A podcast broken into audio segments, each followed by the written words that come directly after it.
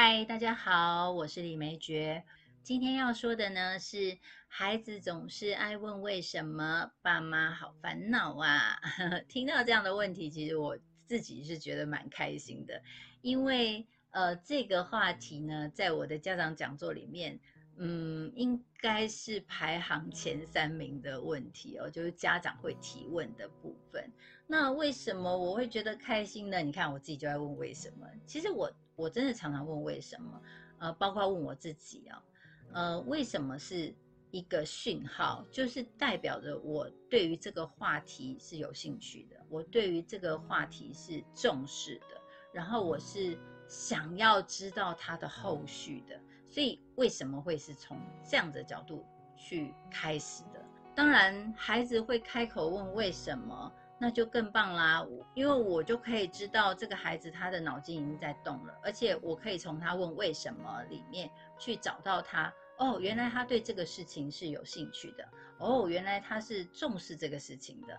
第三是他想要在这个上面呢花一点点时间去了解的。所以我觉得。当然，问问题是好事啊，对不对？因为只有在思考的时候呢，才会生出问题啊，才会有疑惑啊，才会想知道啊。所以问为什么真的是一个很好的讯号哦，它是一个好事哦。那再来就是愿意问，我们也知道，从有问题想问跟愿意问。这是两码的事哦，因为这是第二步了。要开口，其实我们都知道非常非常的难。我们自己成人，我们都可以想得到，嗯，就是在职场上或者在生活上，其实已经很少要想要问人家问题了。呃，我是不知道为什么不问呐？哦，我自己是常问，但真的看到很多人都是不问的。然后，呃，我也不知道那个顾虑是什么，那个担心是什么。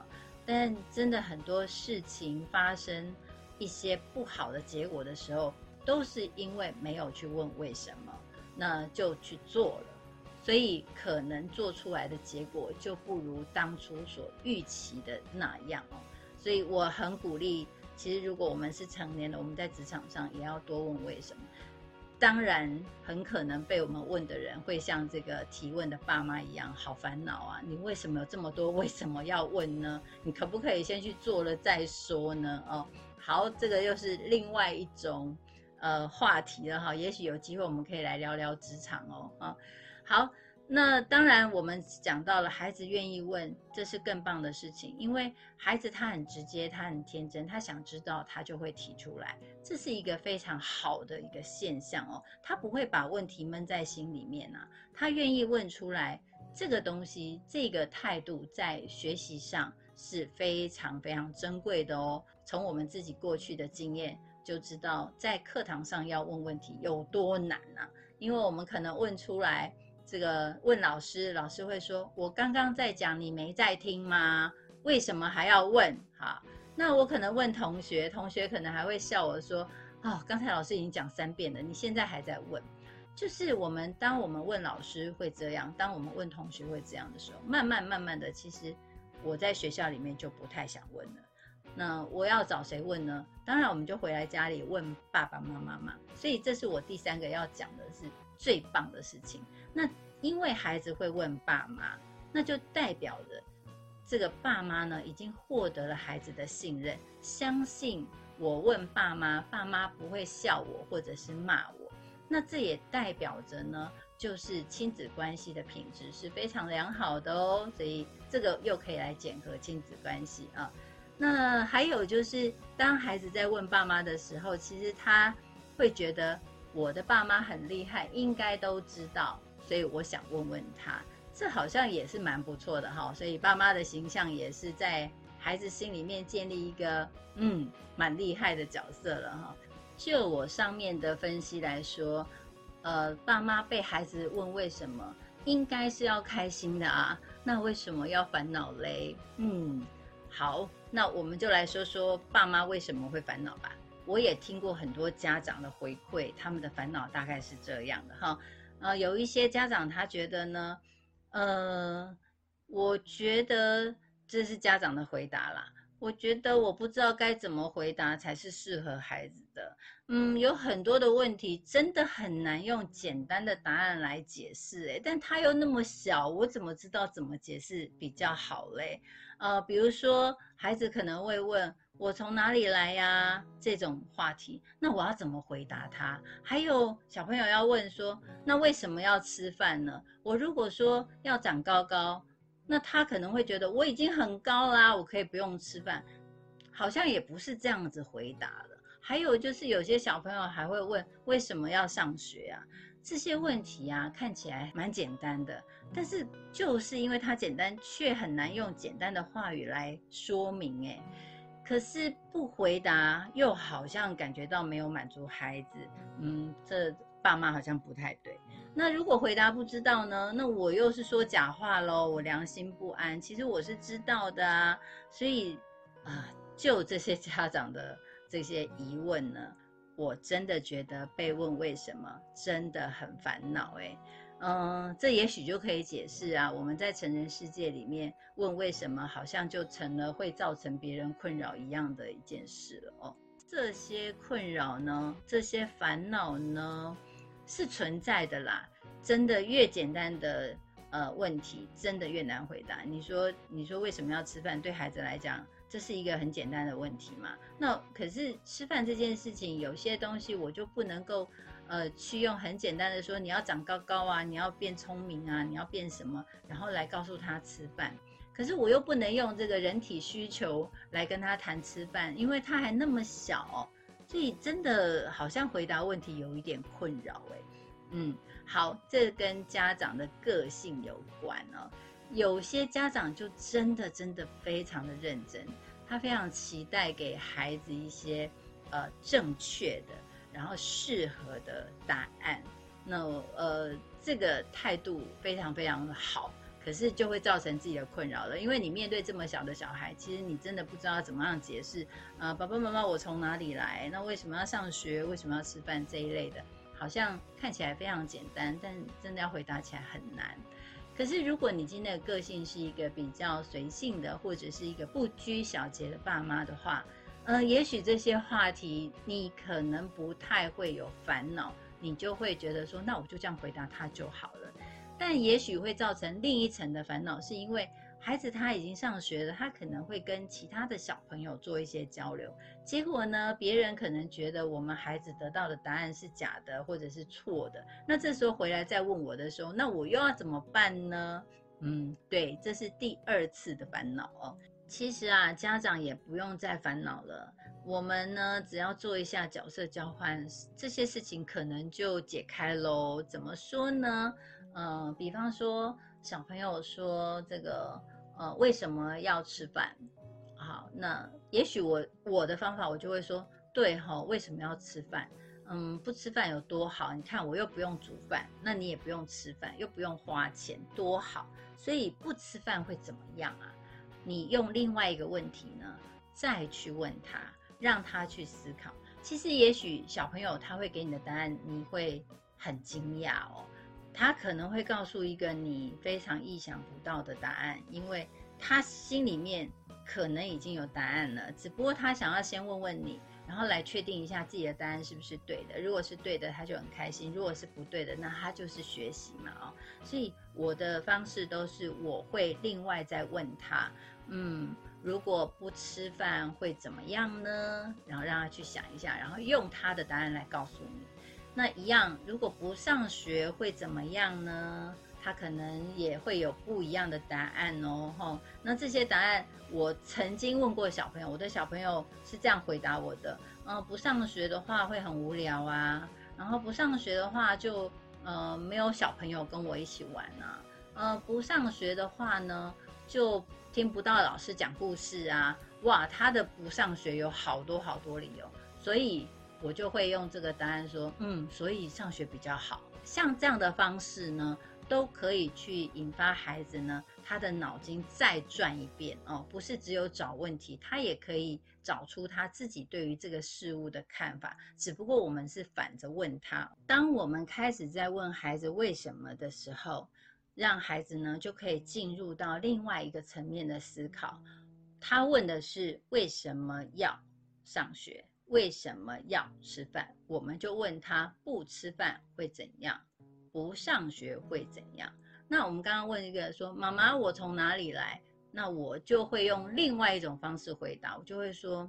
对你从哪里来？我要怎么讲给你听呢？虽然你也知道你是我生的嘛，哦，那我也不知道应该怎么解释给你听。诶，那我我们可以问谁吗？有没有你觉得有没有谁可以回答我们这类问题？他可能会说，那问爸爸呀，因为我也算是爸爸生的。好啊，那我们就一起来问爸爸。那这时候爸爸可能嗯，好，可能会有点闷，不管。其实这个方式呢，我想要说的是，让孩子知道，呃，寻求答案不仅仅只有爸爸妈妈可以回答，呃，不仅仅只有老师可以回答，不仅仅只有同学，他还有很多很多的管道，包括我们现在有网络嘛，我们现在可能什么都是 Google 大神问一下啊，什么什么的，但是我觉得。重点不是我们找谁问，重点是在孩子的脑回路里面，我们要建立一个这样的路径啊，就是让孩子能够知道，其实问问题或者是我们寻求答案是有很多很多的方法。我还可以去查书啊，我可以去图书馆啊，我可以去哪里啊？这是让孩子能够有一个寻求答案的模式，可以去做一些多元化的一个建立啊。这是我想做的一件事情，那也是很多的家长，因为他就很烦恼，孩子总是问为什么嘛。那我们就借力使力了，我们就一起来说，哎，对呀，我们还可以问问谁啊？嗯，这一件事情妈妈很难说清楚，我不太会说。我觉得多一点说自己不太会说，或者是自己说不清楚，这是一个真实的状况。也让孩子知道说，嗯，对，有一些事情也许是我现在不能理解的，因为我现在是小朋友，哦，那那爸爸妈妈是大人，所以可能不太知道怎么用小朋友的话跟我说。其实这可以让他有多一点的体谅跟接受别人没有给他答案的这种心态哦。其实这跟呃我们长大之后能不能够接受别人拒绝？也是一种练习，因为我们小的时候总是很期待孩子有求必应嘛，孩子问什么我们就答什么。那可能有的时候我们还是应答应掰哦，或者是逃避，这些都不能够让孩子学习到如何真正的面对。如果一个人他没有办法给你一个好的回答，或者是你。觉得应该要得到的答案的时候，你的失落不会那么大。如果我们小的时候给的都是他觉得说我问了妈妈就要回答我啊，我问了就要回答。也许他成年之后，他跟朋友的往来，我问了你就要回答我，你没有回答我就是你不看重我，或者是你不想理我，这样子的心理状态呢是比较偏的。所以小的时候，我们如果给他一些东西是。我不知道怎么跟你说，或者是我现在不太会说，我们是不是找另外的人，让他知道，不见得我们提出问题，别人就一定要给答案这样的模式哦。我觉得这也是一个比较健康的问答之间，就是不是那么一定的是有来就一定要有往哦。这都是给孩子做一些心理建设啦，让他知道，呃，我说什么跟。别人要回应我什么？别人是别人，我是我，并不代表我这样做，别人就一定要那样做。就好像现在不是有流行一句话吗？不是每一句对不起都会换来一句没关系。可是我们以前就会说，你看他都说对不起了，那你就要说没关系呀。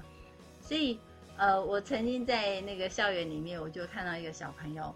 他就撞到了人，他就说对不起，然后对方可能真的很痛吧，就是说你干嘛一直动我的？然后他就说我都说对不起了，你还想怎样？你现在应该要说没关系呀。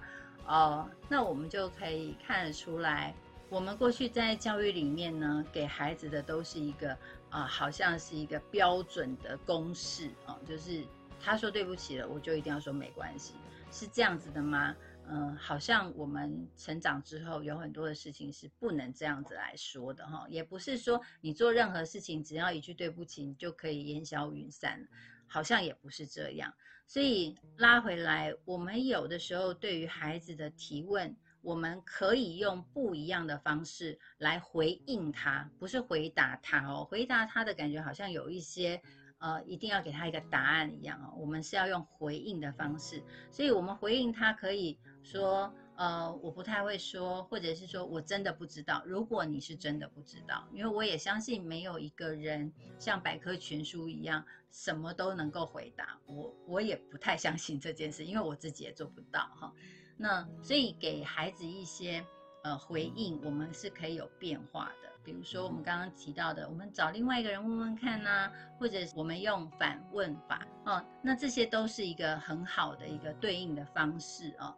这时候呢，我就想到了我小的时候，呃，有一个提问的呃经验，就是我很小的时候，大概那个时候应该也是小一、小二吧。嗯，有一天呢，我就突然发现我们家的那个路灯呢坏了，然后就有人来修，就是马路上的路灯坏了，然后我们家的巷口就很暗，然后它修好就亮了。那这时候就想，哇，这么多的路灯。然后它大概到那个太阳下山，就是天快黑的时候，它就会亮嘛。然后天快亮的时候，它就会关掉。那我就我就一直在想，奇怪，呃，这么多的路灯，那如果有人呃每天去开，每天去关，那他把这些路灯关关关关关，那不就马上又天黑了？那他又要开开开开开，可是开了这么久，可能天又亮了，他就要关关关关关。那时候我就很疑惑，那怎么会，呃，有人这样整天的都是在开关这些路灯啊？这是很少的小朋友的想法。那我就问了我的爸爸，我爸爸就说：“嗯，对，我好像也没有注意到这个问题。那那那我们要怎么样来找答案呢？那我也不知道嘛。”我我我就傻傻的看着我爸爸，我爸爸就说：“那这样吧，我们哪一天呢？那个天快黑的时候，我们就去找一盏路灯，在那个路灯下面等，看有没有人来开。那我们就来问问问他是怎么工作的，好不好？”那我就就说：“哎，好啊，那很好啊，因为那个是傍晚时期嘛，我爸爸也下班了，然后我们也下课了，所以那个时间对我们来说是呃刚刚好的。结果我们就蹲在那个路灯啊，就蹲着蹲着蹲着。”然后就莫名的，它自己就亮了哦。那个时候我不了解，现在我们当然知道它可能是一种感应灯嘛，哦，就是外界的光线暗了，它自己就会亮之类的。